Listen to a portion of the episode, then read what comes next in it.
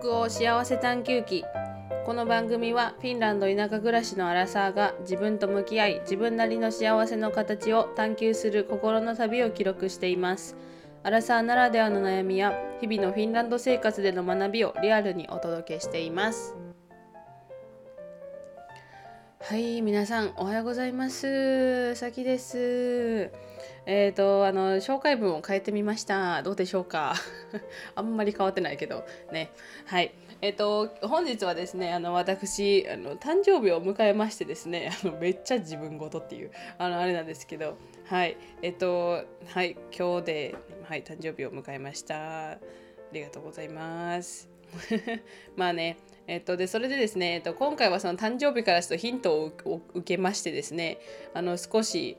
えー、その誕生日で年を取ることについてのお話をねしていこうと思っておりますがその前にまずまあ、一つフィンランドの文化のお話なんですけど、まあ、フィンランドとかアメリカとかオーストラリアとか、えー、と他のヨーロッパの国とかちょっとアジアはちょっとわからないんですけどあの私が知る限りはその辺の国は大体そのえー、誕生日パーティーをする時は誕生日になる人が主催するんですよね。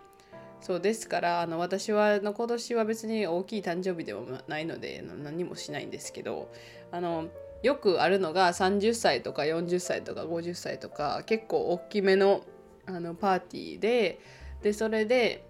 まあ、大きめっていうかこう節目かなのパーティーであのそれでねこう人を呼んで例えばケーキ頼んだりとかピザ頼んだりとか、えー、飲み物を用意したりとかなんかそういう感じでねその主催者の人があのゲストのために奮発するみたいなあのことが多いんですよ。そうですからね私もよく行ったことがあるんですけどあのそのお友達とかのパーティーではそうですね。プレゼントは持っていくけどでもプレゼントよりも多分その主催者が負担しているお金の方があの確実に多いなって思っています。はい。そうですね。そうですからね。ちょっとこれがあの日本とは違うところかなって思うんですけどね。うん。でもう私の義理の家族はあの皆さんねその私のパートナーもそうなんですけどみんなね12月ぐらいにあの誕生日があるのであのそれでねその誕生日12月っていうことはね12月はあのもう全部あの何ですか、えー、クリスマスのね時期だからそうだから結構ねその全員そうなんですよ。その義理の姉妹もみんな11月のその終わりとかそれぐらいなんでその結構ねそのクリスマスシーズンにあの固まってあるのでそんなにこう大きいセレブレーションをするっていうわけでもなくその3人のまあ、3人が近くに住んでる時は3人の間ぐらいの日を狙ってあのカックカフェっていうケーキとケーキとコーヒー飲むみたいな感じで過ごして過ごします。でケーキも別にろうそく立てたりとかはもうもうねさすがにこんな年やからせえへんけどもあのねえっと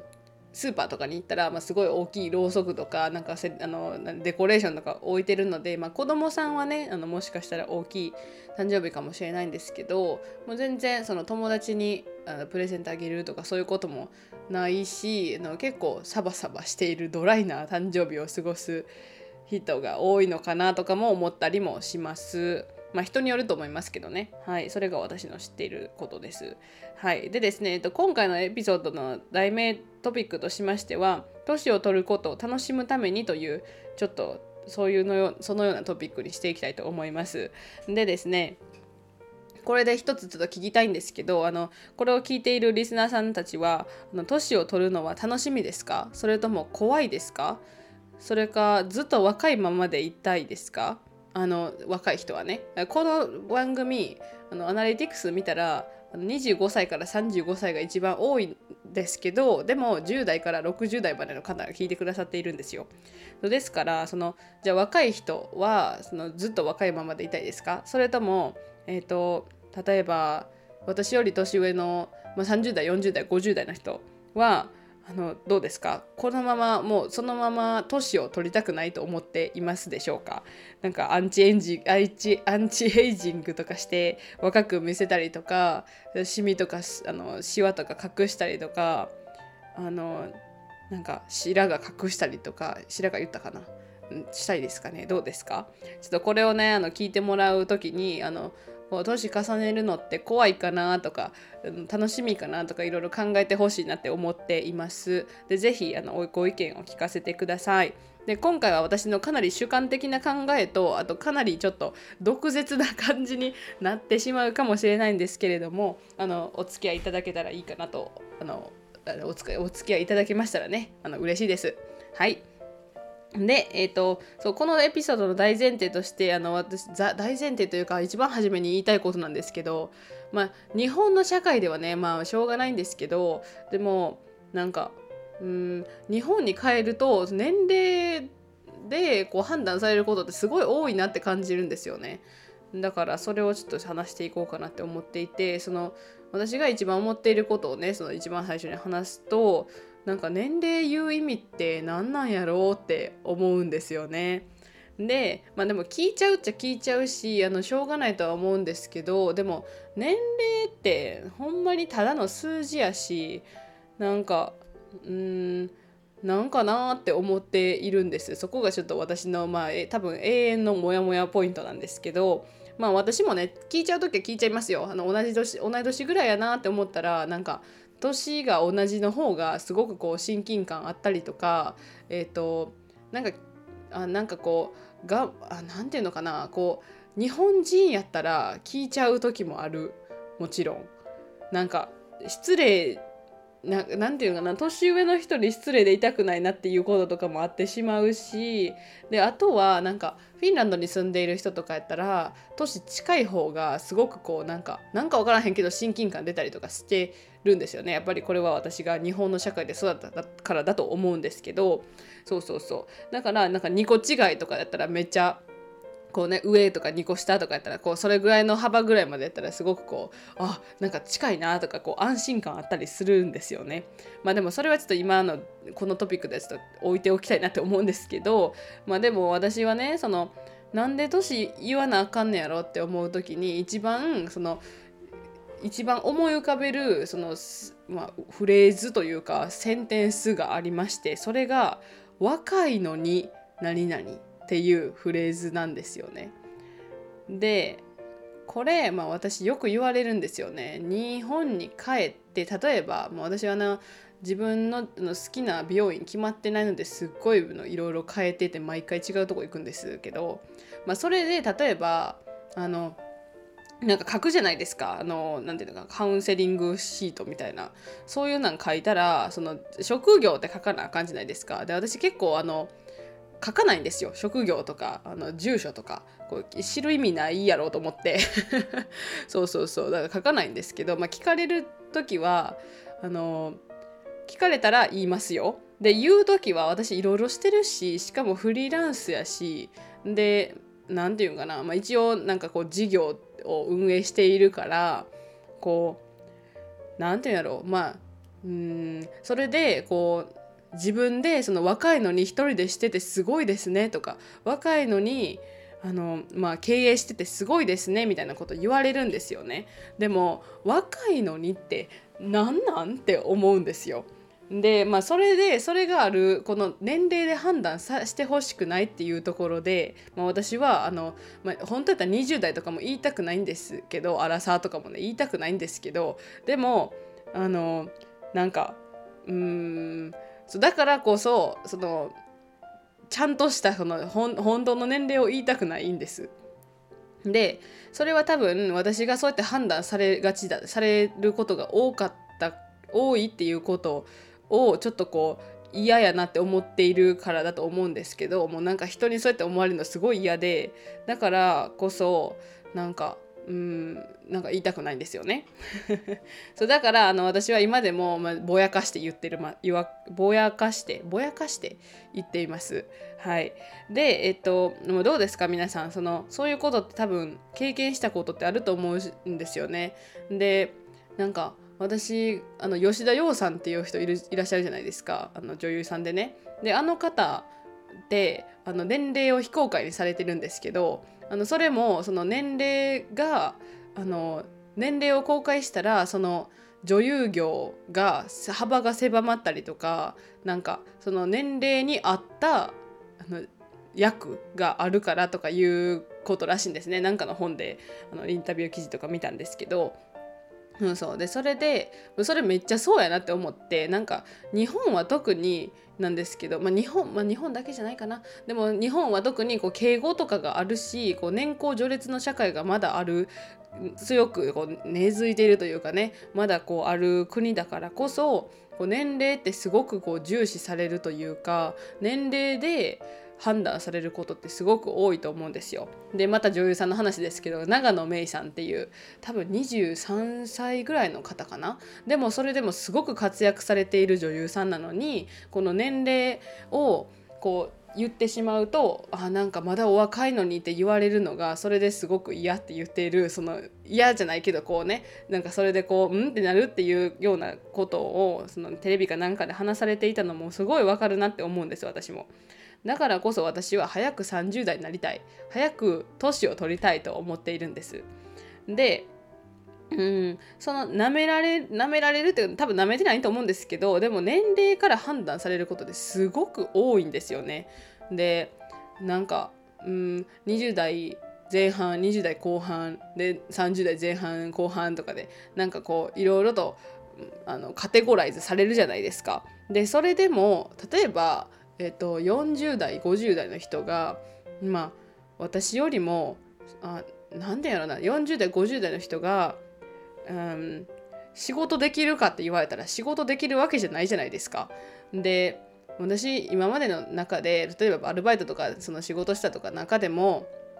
あと学校行ったとかねそういうとこでも結構幅広い人とあの一緒にいたことが多いし私のお友達もあの年上の人結構多いんでそれとかでも関係してると思うんですけどなんか年取ってるからと言って年上やからと言って仕事できるわけでもないしちゃんとしてるちゃんとしてるって言ったらあれやけどこうなんかあの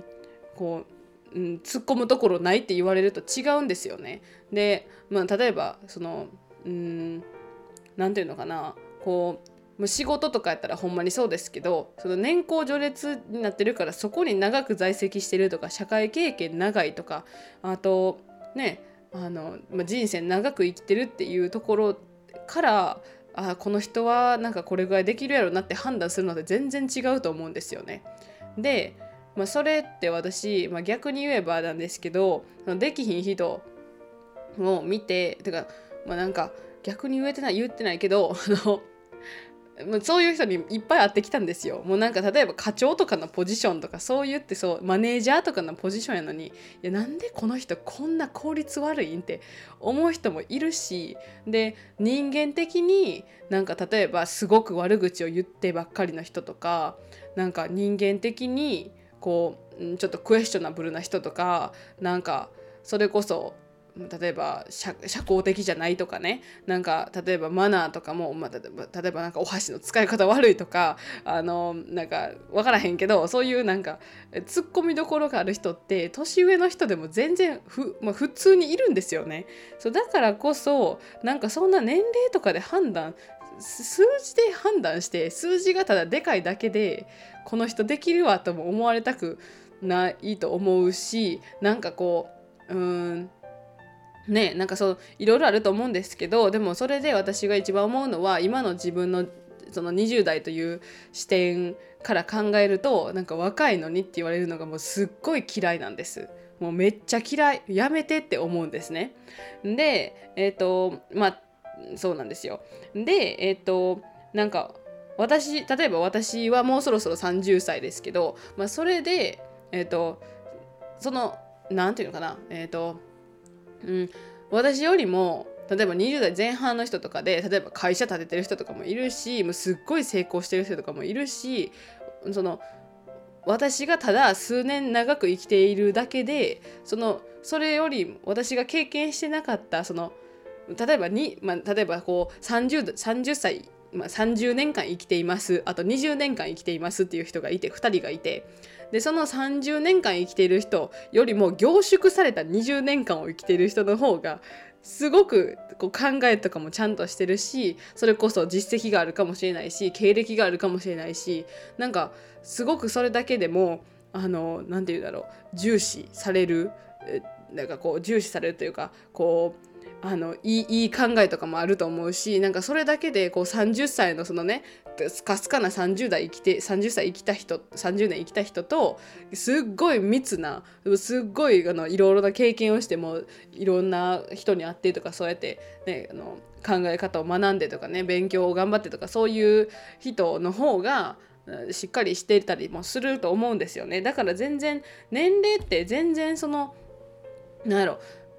年齢って全然関係ないと思っています。でまあ私はそれでね、まあ、早く舐められたくないから早く30代になりたいっていうことがあるんですけどでも年重ねたら、まあ、経験ってもちろんその分あのその分1年間とか2年間とか何年間か多く生きるようになるわけだからこそその経験は多くなるからなるんじゃないですか。だからこう私の30代のそのねあのこの人みたいになりたいなって思う人ってすごいキラキラしてるしこうなんか年を取ることを全然怖がってないというかその楽しんで生きてるっていう人が多いからこそこう味がある30代の人には30代に早くなりたいなとかも思ったりもします。でえっ、ー、とまあ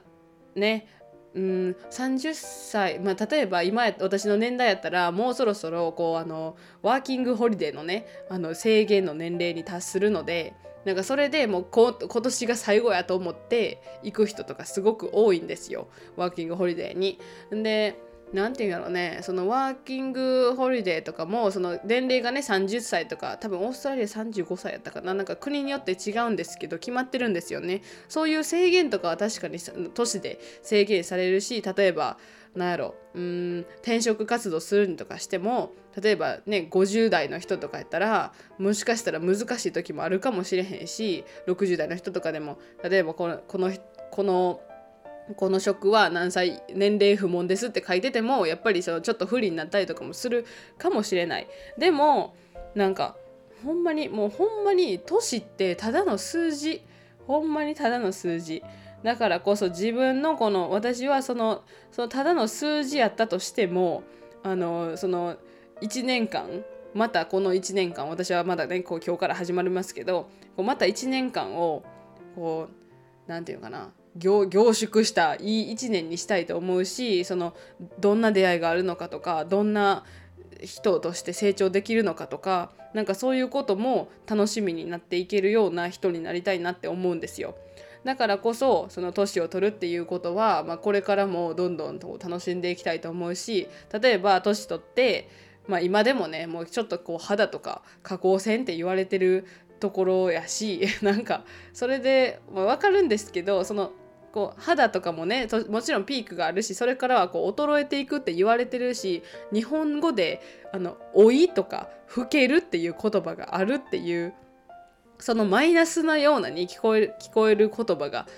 あるって存在してるっていうところが、まあ、まずそれはまああの日本やなって思うんですけど、まあ、でもそれで老けるからこそ例えばなんかえーと、私の夢 私の夢って言ったらあれやけど私最近ね白が出てきたんですよね。で、まあ、白髪もともと結構あるタイプやから別に大丈夫なんですけど、まあ、白髪が増えてきたと。で、まあ、これもとずっとし、まあ、白髪増えますよねもちろんねこれから。で白髪増えるけれども私隠すとかじゃなくってあのグレーヘアめっちゃしたいなって思ってるんですよ。そうだから白髪をこう生かす髪型とかねそんなもしてみるのもいいかなとかも思ったりしてなんかこう何て言うかなまあアンチエイジングは確かに若く見えるのはいいと思うし、まあ、それはそうやけどもでもその50歳になったからとか60歳になったからとかねあのもうもう30代もう40代とかそういうなんじゃなくってその年って何にも関係ないからそのもう50代やしとか言って新しいことに挑戦できない人になるのはまず嫌だなって思うんですよ。で、まあ、私はちょっとねあの最近そのコミュニティとかにも入っていてその中でまあ50代60代の人とかに会うことが多いんですね。でえーとまあ、あのお子さんがいらっしゃる方も多いので、まあ、育休とか産休とかそもちろんそのお子さんができて子供を辞めたとか不妊治療しててで子供を辞めて今お子さんできてみたいなそういう人も結構いるんですけどそんなそのそのその状況その数字とかその年齢である数字とかそのこう何かがあるっていう子供がいるっていうそのことそういうこととかにもうんなんかこう揺るが揺るがら揺るがないような人になりたいなって思うんですよね。だからそれってもうほんまに自分次第だと思うしまあもちろんね自分がその、まあ、そういう立場になってないからまだわからないけれどもでもうーんなんか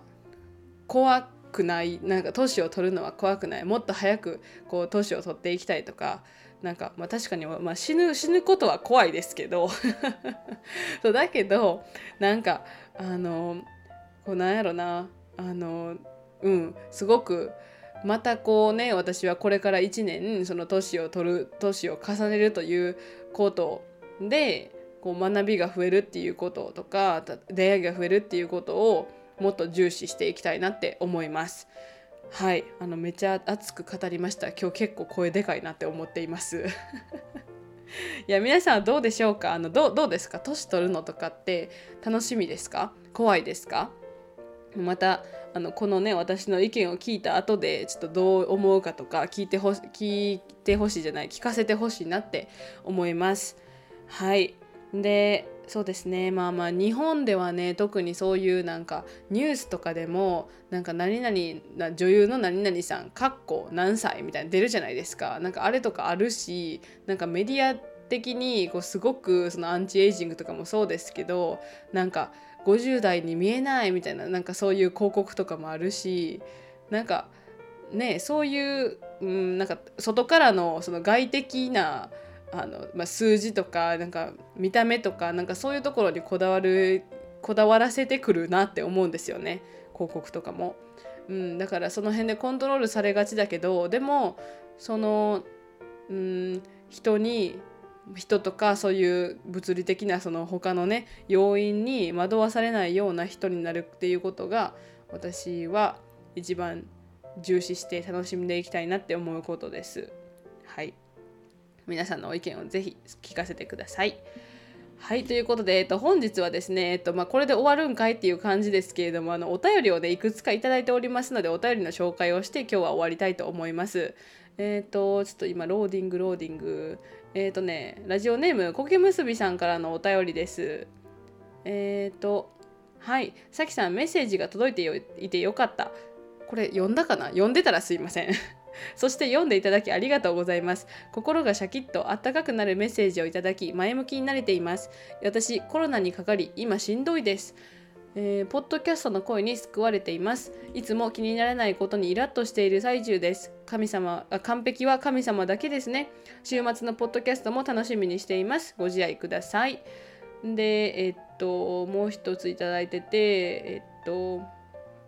はい、でそれであの茎結びさんから21回目の感想もいただきました。心の声だだ漏れになっているわで笑いました。フィンランドの最新電車事情を知ることができました。これも学びです。工事が多い季節なんですね。旅行に行く時参考になると思います。引っ越しのお手伝いお疲れ様でした。私は子供が中小中学生の時ハンドメイドサークルというのに10年くらい所属していました。PTA がクラス表クラス表札をトールペイントで書いたり校内の畑の看板制作したり毛糸でアクリルたわしを作って子どもたちの掃除に役立ててもらうなどなどなどなど弁当食べてお茶飲んで割と緩い集まりでした。東京から大阪に引っ越してきたばかりの私はそこで受験戦争のことやいろいろと心の鬱憤を晴らしていましたいろんな人と出会いました、えー、大阪人を理解する助けにすごくなりました。めちゃくちゃいい人やと思う人がネズミ講だったりネズミ講で合ってますよね。ネズミ講だったり、えー、経験値上げてもらった場所でした。だいたい56人で雑談しながら作業でしたが作業も雑談もどちらも役に立ったなと思います。今はさきさんの幸せ探求記が私にとってはそんな感じのいい場所になっています。寝不足 寝不足気味のこととのことご自愛ください。はい。ごきむすびさんありがとうございます。えー、すごい。ハンドメイドサークルとか入られていたんですね。すごい。なんか日本って PTA とかあるから結構そういう親が学校のためにとか子供のたちのためにするっていうことって多いなって感じますね。でなんかこうコネクションができたりとかでいいですね。なんか結構楽しそう。いいないいですね。そうそうそうそう。でえっとねこの なんか私そのねえっと前にねあのフィンランドの電車のことをね、まあ、散々愚痴ってたわけなんですけど。はいそうですよね。であのコロナ大丈夫ですかね？これちょっとしばらくちょっと前に頂いてるからもう治ったかな？大丈夫かな？ねあのコロナとかも本当にあの季節も変わり目だし、まあ、こっちは特にこう上がったり下がったりしてるしね梅雨とかなんか雨とかでねいろいろと大変だと思いますのであのはいご体調に気をつけてあの早く治ることを祈っております。はい、いつもありがとうございます。こけむすびさんからのお便りでした。えっ、ー、ともう2ついただいております。えっ、ー、とラジオネームピプサさんからのお便りです。先先月ヘルシンキに引っ越してきました職場でも家でも英語での会話日本語が恋しくなり何とも言えない孤独感を募らせていた時さきさんのポッドキャストを見つけました仕事の行き帰りに聞いては頑張りすぎずに頑張りましょうに元気をもらっていますピープサさん、ピープサさん、ありがとうございます。いや、え、先月ですか？ヘルシンキに引っ越してこられたんですね。あ、そうか、職場でも家でも英語か。そうですよね。いや、わかります。あの、私ね、あの、全然、あのドラマって、あの、日本にいる時って、そんなにめっちゃ見てるわけじゃなかったんですけど、今めっちゃドラマ見るんですよ、日本の。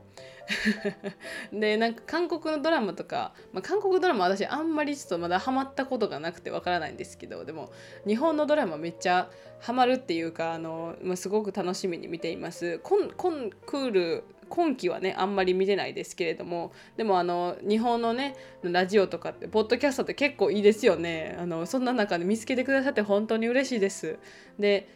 いやそうですね。なんかポッドキャストからあの私を見つけてくださったのがすごく嬉しい。本当にありがとうございます。で仕事とかもそうか先月に引っ越してこられてで仕事をされているんですね。いやもうぜひあのヘルシンキに行くことがあったらもうぜひ会ってほしいです。これもう本当にねあのなんか毎回言ってるんですけど皆さんに会う人会う人とかにあのなんかね私のフォロワーさんとかでももうすぐヘビーランド来ますみたいな人が多くってあの私あの友達いい日のであのぜひ会ってほしいです もう早くね私もちょっと田舎を脱出したいんですけどねはい。あの、あんまり頑張りすぎずにね、お仕事も頑張ってください。ピプサさん、ありがとうございます。では最後に、えっ、ー、と、未文化、未文化さんからのお便りです。あもうすいません。めっちゃ噛んでる、今日。え、お便り読んでいただきありがとうございます。とても嬉しかったです。新しいことにチャレンジしたり、やりたいことを続けたりして、お互いにキラキラしましょう。ダメ誰のためじゃなく、えー、自分のためにするから楽しいんですよね。フィンランドの電車事情の回も聞かせていただきました。アナウンスがないフィンランド語だけなんてパニックになってしまいそうです。でもフィンランド語のアナウンスだけだった時、さっと英語で教えに来てくれた女性がいるのを聞いて、フィンランドではお互いに当たり前に助け合えるんだなとほっこりしました。みむかさんありがとうございます。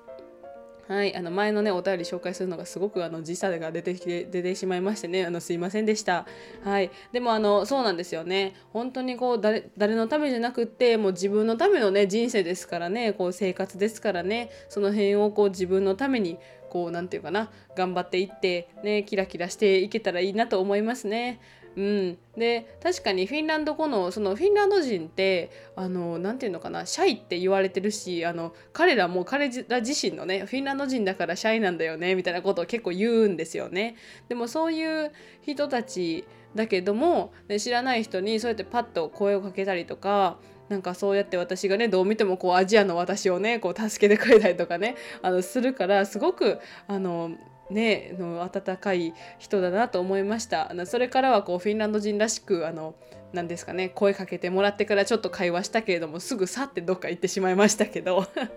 まあでもね本当に声かけてくれただけですごくありがたいなって思いました。うん。いや皆さんあのお便りありがとうございます。はい。えーと、あまりね時差がないようにあの頑張ってやっていこうと紹介させていただこうと思っております。はい、